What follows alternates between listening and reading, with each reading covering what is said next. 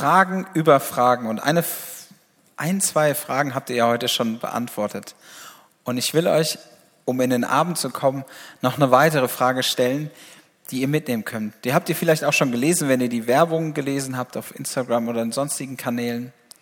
Brauchst du ein Wunder, um zu glauben? Und wenn ihr mir vorhin zugehört habt, bei der Beantwortung von meinem persönlichen Highlight-Wunder, dann habt ihr vielleicht genau das gleiche bei euch getriggert. So irgendwie, ich habe da vielleicht schon mal was erlebt, aber ob das lebendig war, ob das was verändert hat, ob das was mit mir gemacht hat, weiß ich nicht. Und eine Frage war ja auch vorhin, dass was überhaupt ein Wunder ist oder welches Wunder passieren müsste, dass Menschen, alle Menschen anfangen zu glauben. Und das wäre das wäre so ein, so ein krasses Wunder wert, irgendwie, dass alle Menschen das verstehen. Aber ich war ähm, mit drei Mädels in einer Gruppe und das war richtig cool. Die haben gesagt, naja, irgendwo gibt es bestimmt immer diesen einen oder mehreren Skeptiker.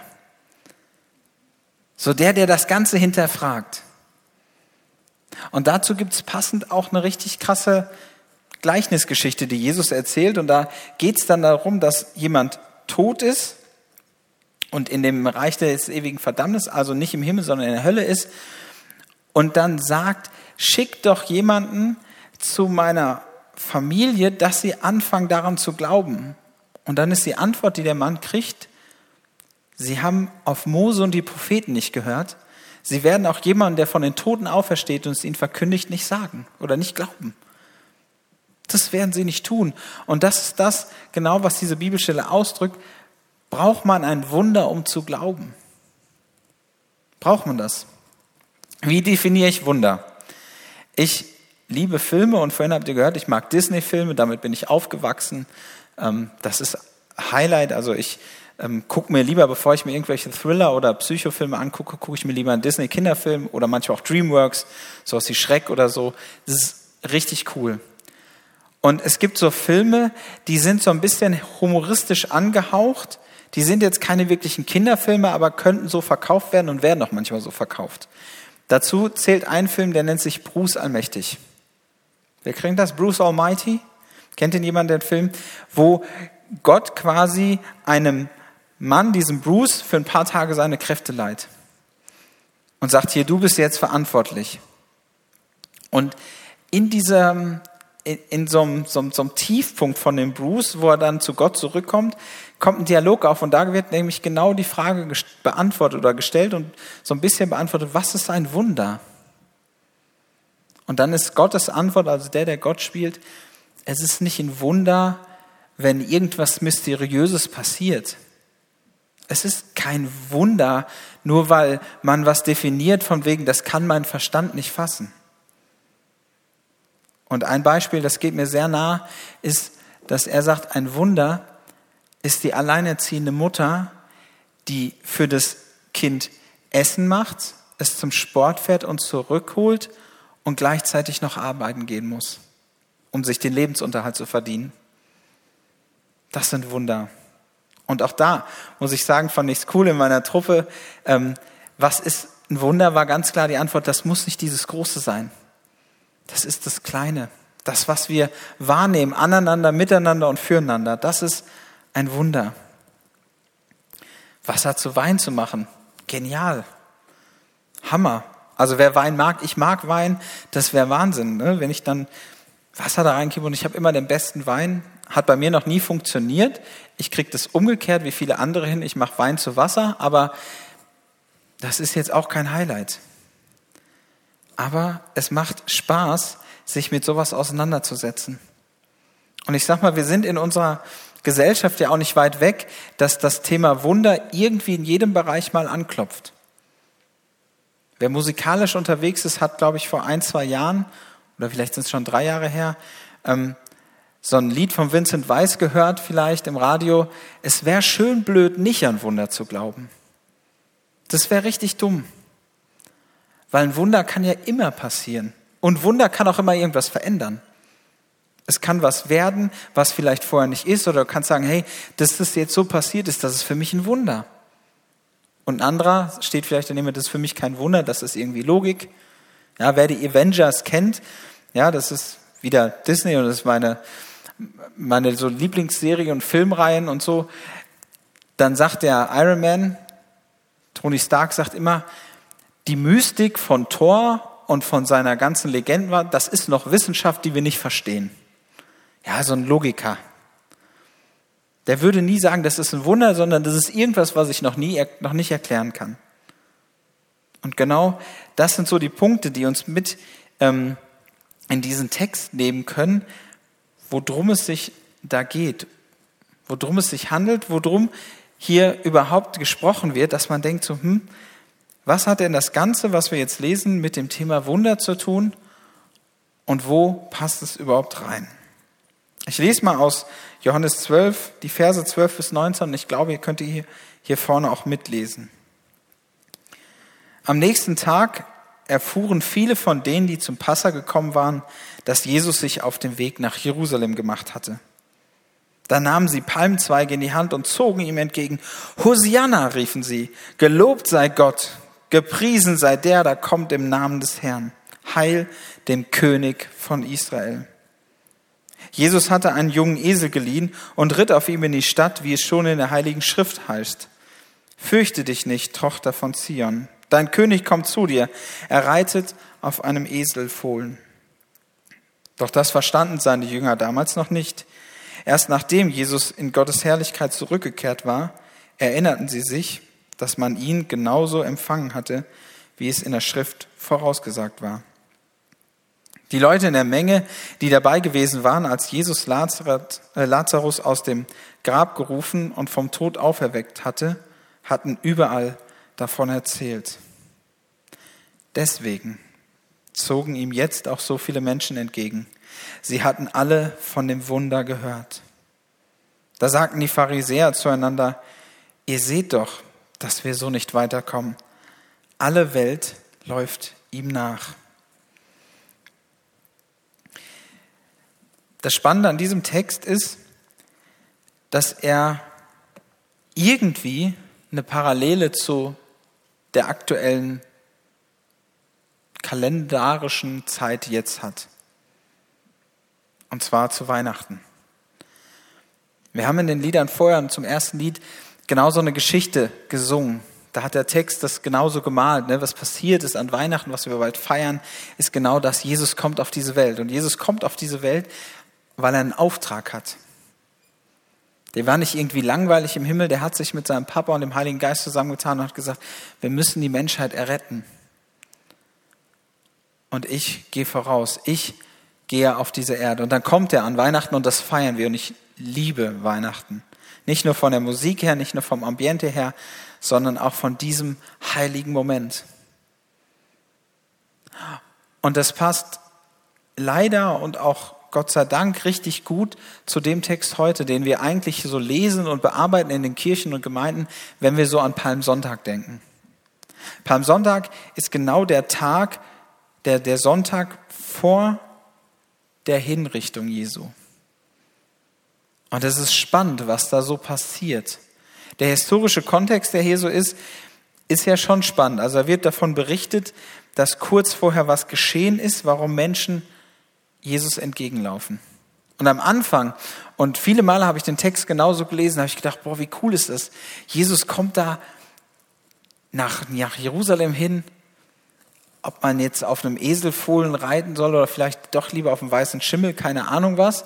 Ähm, aber er tut's und dadurch erfüllt sich sogar noch eine Bibelstelle aus Sacharja 9, Vers 9. Und dann passiert es und sie jubeln ihm zu, sie bahnen ihm den Weg und sagen, hey, komm. Und irgendwann später steht in Vers 18 genau das, dass sie das getan haben, weil sie gehört haben von Leuten, dass Jesus ein Wunder getan hat.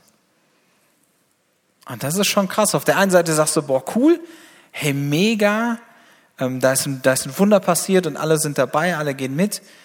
Ähm, und auf der anderen Seite jubeln sie ihm deswegen zu. Was ich spannend an dem Abschnitt finde, ist, dass kurz vor diesem Abschnitt wird von den Pharisäern und Schriftgelehrten gesagt, da müssen wir was tun. Wir müssen auch diesen Lazarus umbringen. Ich glaube, das war vor zwei Wochen hier, gell, wo es darum ging, um genau diese Bibelstelle, die dann endete mit, wir müssen, wir müssen auch Lazarus umbringen. Und jetzt zum Ende dieses Abschnittes kommt es dazu, dass sie sagen, was sollen wir denn tun? Die laufen ihm alle nach. Und dann ist das Spannende, was sich dann entwickelt. Und das ist jetzt nur ein kurzer, ähm, kurzer, eine kurze Schau nach vorne. Ähm, da will ich gar nicht zu viel vorwegnehmen, wenn die nächsten äh, Verse dann genommen werden. Dann passiert es, dass innerhalb von kürzester Zeit, und man kann das mal vielleicht rechnen, wer ist gut im Rechnen, wer schlecht im Rechnen, wer ist gut im Rechnen? Nee, nicht wer ist gut, wer ist schlecht, egal. Wir rechnen mal alle zusammen, das kriegen wir hin. Ne, Schwarmintelligenz kennt ihr. So, wir haben den Palmsonntag, wo Jesus hier in die Stadt äh, nach Jerusalem reingeht und, und echt gefeiert wird. Dann haben wir Montag, wir haben Dienstag, wir haben Mittwoch, wir haben Donnerstag. Und wer weiß, was an Karfreitag passiert ist? Na, so ein paar wissen das. Und jetzt mal nicht so zögerlich. Ihr könnt es mal rein. Was ist am Karfreitag passiert? Kreuzigung von Jesus. Das waren wie viele Tage? Ungefähr so fünf, sechs Tage von Hosianna. Und wenn man das jetzt mal den, den, den Tag vor der Kreuzigung nimmt, zwischen Hosianna, König der Könige, Herr aller Herren, der Herr zieht ein, bis kreuzige ihn, sind es fünf Tage, wo die Masse von Hosianna zu kreuzige ihn kommt. Das könnt ihr nachlesen, indem, indem dass die Menge nämlich anfängt, jemanden aus dem Gefängnis irgendwie sich frei zu holen, weil sie jemanden wollen, der wirklich bekannter Multimörder ist und zu Jesus rufen, kreuzige ihn. Warum ist das passiert? Für mich ist eine ganz simple Antwort, Vers 18. Ich nenne es mal ein bisschen provokant die Schaulustigen die gesagt haben, boah, da hat Jesus ein Wunder getan, da ist ein Toter lebendig geworden, das ist der Hammer, der, das ist der neue König. Und dann ist irgendwie sowas verpufft. Heute Morgen durfte ich schon in der Gemeinde in Heiger-Seelbach predigen und ich hatte genau den Text kurz vor Weihnachten. Also genau das, was wir quasi an Weihnachten lesen. Und mir ist in der Vorbereitung zu diesen beiden Predigten heute Morgen und jetzt so aufgefallen, dass sie echt eine traurige Parallele haben. Dass es echt traurig ist, was die beiden Texte so gleich haben. Und zwar an der Geburt Jesu. Das ist der Hammer. Da sind die Hirten auf dem Feld und dann kommt da ein Engel und sagt, fürchtet euch nicht, euch ist heute Retter geboren und auf einmal stehen da himmlische Herrscher hinter ihnen. Ja, schön altdeutsches Wort Herrscher. Ah, schön Herrscher. Wisst ihr, was Herrscher ungefähr meint oder eigentlich so vom, vom, vom Wort her kommt? So eine richtige Armee voll Soldaten. So richtige Krieger des Himmels standen da. Und ich weiß nicht, wen von euch das äh, cool lässt, mich nicht. Ich kriege da immer eine Gänsehaut, wenn ich mir vorstelle, da sind Hirten auf dem Feld und auf einmal stehen da riesige Herrscher voller kampfbereiter himmlischer Soldaten, also die Engel, und fangen an, die Botschaft zu verkündigen, dass Jesus geboren ist. Und die Hirten sind, boah, Mega, hammer, geil. Und sie lassen alle stehen und liegen und hauen ab und gucken sich das an, was da passiert ist. Auf dem Weg dahin sagen sie allen Leuten, hey, der Retter ist geboren, der Messias, auf den wir gewartet haben. Ja, ich stelle mir das so in meinem kreativen Kopf so vor. Ich habe ja viele Disney-Filme geguckt, da kriegt man Kreativität mit. Gucken sich das an und sagen, boah, hammer, mega krass, kommen zurück, erzählen auf dem ganzen Weg zurück auch wieder diese Botschaft. So, boah, da ist wirklich Jesus ist geboren und so. Und was passiert dann? Ganz Bethlehem bekehrt sich. Alle werden getauft. Die suchen Jesus die ganze Zeit. Wo ist er denn jetzt? Nee, irgendwie passiert da nichts, bis Jesus 30 ist. Ungefähr. Da passiert einfach nichts mehr. Diese hammer mega krasse Botschaft, die die gehört haben, ist auf einmal so, so what? Ist gar nicht mehr da. Ist gar nicht mehr präsent irgendwie. Man hört auf jeden Fall nichts. Und liest auch nichts. Ja, es gibt so ein paar Bücher, die so ein bisschen ähm, damit spielen, was Jesu in seiner Kindheit gemacht hat. Ähm, manches davon klingt ein bisschen fantasievoll, manches klingt vielleicht ein bisschen realistisch. Ähm, aber ansonsten, es gibt nichts, was wir in unserer Bibel lesen, was genau in diese Zeit reinpasst zwischen Jesu Geburt, außer dass er mit zwei Jahren flüchten muss oder bis zum zweiten Lebensjahr flüchtet, nach Ägypten mit seiner Familie und dann wieder zurückkommt. Ähm, aber dann, bis Jesus quasi anfängt mit seinem Dienst, passiert da nicht viel. Und diese hammerkrasse Botschaft, ja, ihr müsst euch das vorstellen, was ist, was ist die wichtigste Botschaft, die ihr je in eurem Leben hören wollt? Irgendwie, ich habe den Partner fürs Leben gefunden, ich werde ultimativ reich, keine Ahnung, was für euch die wichtigste Botschaft des Lebens ist. Nach Jesus natürlich, klar, wir sagen alle erste Stelle Jesus. Hm. Ich sehe wenig Kopfnicken, okay.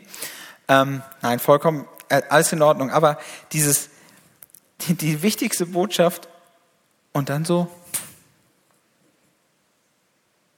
der Messias war das, worauf ganz Israel gewartet hat. Das war nicht nur irgendwer, das war der Erlöser, der Erretter, der Heiland. Das war all das, was sie sich gewünscht haben und was sie auch von den alten Geschichten gelesen haben. Und dann verpufft das. Und die traurige Parallele zu der Bibelstelle heute ist, dass genau das wieder passiert. Zwar nicht innerhalb von wie viel hundert Jahren oder ein paar Jahren, sondern innerhalb von fünf Tagen ist eine Menge, die ihm eigentlich entgegengezogen ist, weil sie sagt, der Hammer, der hat jemanden von den Toten auferweckt. Und viele Juden wussten, dass das so Zeichen sind, die nicht nur einem einfachen Propheten folgen, sondern die quasi messianisch waren. Also das, was als Beispiel dafür gold, dass das nur Gott machen kann. Und dann dauert es fünf Tage und die Menge ist von diesem Wunder, ey, pff, kreuzige ihn. Wir Menschen sind manchmal relativ simpel. Wir ticken manchmal oder denken von hier bis hinter die Ecke und ihr habt das an meinem Beispiel vorhin gehört. Ich habe das gespürt, dass da was getan worden ist an meinen Kreuzbändern. Ich habe nach ein paar Wochen wieder Fußball gespielt, obwohl das eigentlich nur, ich habe das bis jetzt nur bei einem Profisportler erlebt, vom Mainz 05 damals, der hat nach vier Monaten hat er wieder Fußball gespielt als Torwart. Ich habe mich nicht operieren lassen, ich habe Physio gemacht, ich habe meinen Körper aufgebaut, ich habe das, hab, hab das erlebt und ich habe es aber nicht geglaubt. Und dieses Wunder, dieser Wunderglaube war so, boah, ich brauche da eine Bestätigung, ich brauche eine Bestätigung, ich brauche eine Bestätigung. Warum brauche ich für ein göttliches Wunder ein Erklär, eine erklärbares, erklärbare Lösung? Was passt da nicht überein? Und das ist das, was diese Geschichte hier so spannend macht. Und das ist die Frage, die für jeden von uns irgendwie auch elementar wird. Was für ein Wunder brauchst du, um zu glauben? Wenn man sich die Frage stellt, hey, was müsste das größte Wunder der Menschheitsgeschichte werden, damit Menschen anfangen, Jesus nachzufolgen, dann ist es, ey, es kann eigentlich nicht noch mehr passieren. Nicht, weil Gott es nicht möglich ist, sondern weil Gott das Größte, was möglich ist, getan hat. Er ist Mensch geworden. Und trotzdem, auch die Menschen, die mit Jesus unterwegs waren, auch da gab es Skeptiker, auch da gab es Leute, die das nicht verstanden haben. Die Pharisäer und Schriftgelehrten beispielsweise, ja, das waren die, das waren die Theologen, das waren die Pastorinnen, Pastoren, Pfarrerinnen und Pfarrer der heutigen Zeit, die quasi davon gelebt haben, ähm, dass sie mindestens mal ja, ungefähr den Teil der Bibel in- und auswendig kannten. Also ja, da, ist noch so ein bisschen, bisschen Neues Testament. Ja, den Teil kannten die auswendig. Das Neue Testament hatten die ja noch nicht. Aber den Teil kannten die auswendig. Da hast du denen gesagt, hier, was steht denn in Hesekiel 3, Vers 16? Zack, haben die es gesagt. Beziehungsweise damals hatten die noch nicht 3, Vers 16, die haben gesagt, okay, wir singen dir mal eben Hesekiel vor. weil die haben alles in Sprachgesang gemacht oder viel davon. Und es hört sich sehr cool an.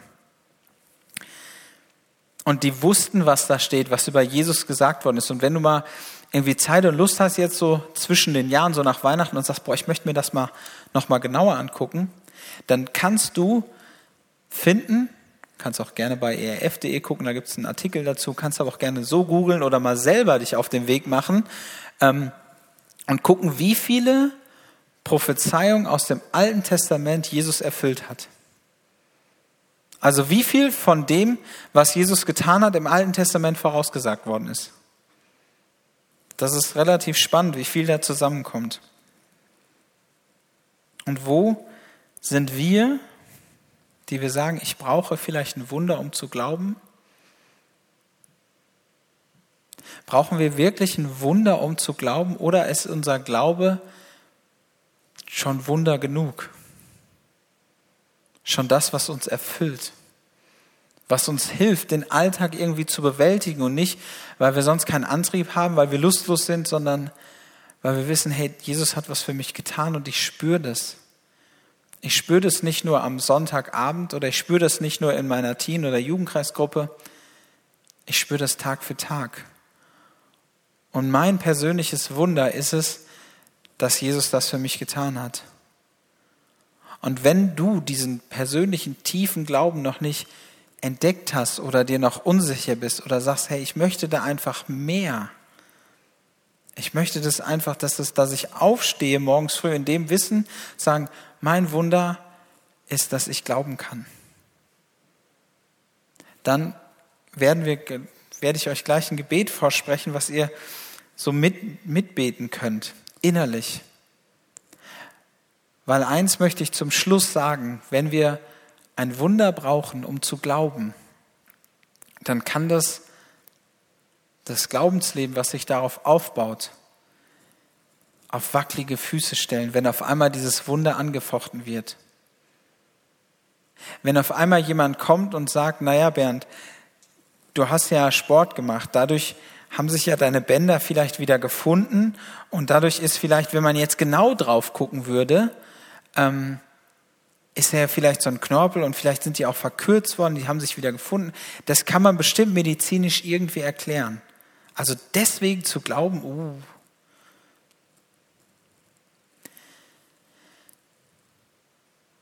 All das, was wir versuchen mit dem Verstand zu fassen, ob es jetzt ein Wunder ist oder nicht, das bringt uns vor Herausforderungen. Wisst ihr, was das, das Wichtigste bei euch ist, um glauben zu können? Egal ob Wunder oder nicht? der wichtigste Entscheider für all das, was ihr entscheidet, für all das, was ihr macht, ist euer Herz. Habt ihr schon mal versucht, was so wie, wie ein Mantra zu sprechen und ihr habt da nicht irgendwie nicht dran geglaubt oder dem nicht vertraut?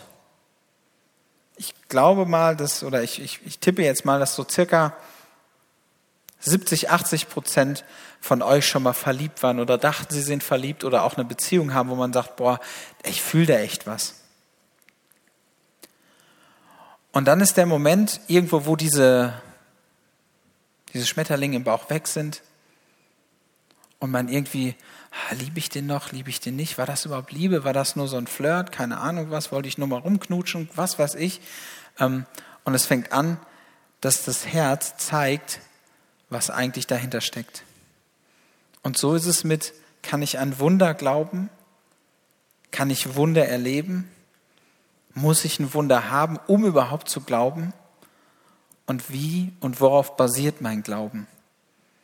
Kann ich annehmen, dass Weihnachten das schönste Fest ist, was Menschen feiern können, weil sie ein Geschenk angenommen haben oder bekommen, das jetzt nicht so normal ist? Das Herz ist der Entscheider für dich und dein Leben. Und wenn du den Heiligen Geist bittest, dass er hilft, dein Herz zu überzeugen, dass diese Wahrheiten stimmen und nicht irgendwelche Floskeln sind, die du mal aufgegriffen hast in der christlichen Welt oder was ich mal so gesagt habe oder wer anders, dann ist der Glaube wird zu einem festen Fundament in deinem Herzen. Und dann kannst du auch in eine Weihnachtszeit reingehen wo du sagst, hey, ich feiere, dass das Gott Mensch geworden ist. Ich feiere das, dass er selbst sich mir geschenkt hat.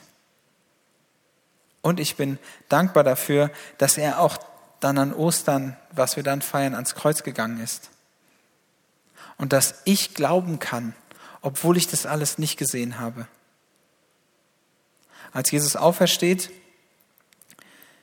und sich seinen Jüngern zeigt, sind die erst perplex und sagen, ja, jetzt, oh, ich, ne, ich, wir möchten dich mal berühren, damit wir das glauben können. Und Jesus sagt, hey, es ist schön, dass ihr glaubt, weil ihr gesehen habt. Aber selig, also fröhlich, kraftvoll und entspannt und, und hammermäßig sind die Menschen, die wie wir, also wie wir jetzt hier, über die hat er gesprochen, glauben, obwohl sie das Ganze nicht gesehen haben. Obwohl sie nicht dabei waren, als ich auferstanden bin, als ich in den Himmel gefahren oder Himmel fahren werde, so hätte es ja dann da gesagt. Du und ich, wenn wir glauben, weil wir daran, weil wir daran festhalten, was passiert ist, darüber freut sich Jesus echt enorm und er gibt dir die Kraft für das, was du brauchst, um an Wunder zu glauben, um zu glauben, weil du Wunder erlebt hast, um, obwohl du noch kein Wunder erlebt hast, zu glauben und dein Glauben in den Alltag, im Alltag zu leben. Und ich spreche jetzt das Gebet vor, was ich euch mitgeben möchte, so als innerliche To-Do, als das, was ihr mal ausprobieren könnt. Und indes kann die Band schon nach oben kommen. Ich spreche es einfach mal so, ohne das jetzt direkt als Gebet zu sprechen. Und dann können wir gemeinsam aufstehen. Und wer mag, kann das noch dann innerlich mit mir mitbeten. Also mein Gebet ist, das habe ich auch, ich mache das jetzt nicht, damit ihr was Tolles mitbekommen könnt sondern ich habe das echt auch Wochen und Wochen gebetet, weil das für mich so wichtig geworden ist. Heiliger Geist, Geist Gottes, überzeuge mein Herz, dass ich an dich glauben kann. Und zwar ohne zu sehen. Und dass du das Wunder geschenkt hast. Und hilf mir, dir als der Wahrheit vollkommen zu glauben. Den Glauben zu leben. So, und ich bete und ihr könnt gerne dazu aufstehen. Papa im Himmel, ich danke dir dafür, dass wir diese Zeit zusammen haben und dass du uns jeden Tag begegnest. Durch dein Wort, durch die Begegnung miteinander und dass wir diese besonderen Abende wie hier feiern können. Und danke, dass du uns hilfst, in den Phasen zu glauben, wo Glauben uns echt schwer fällt.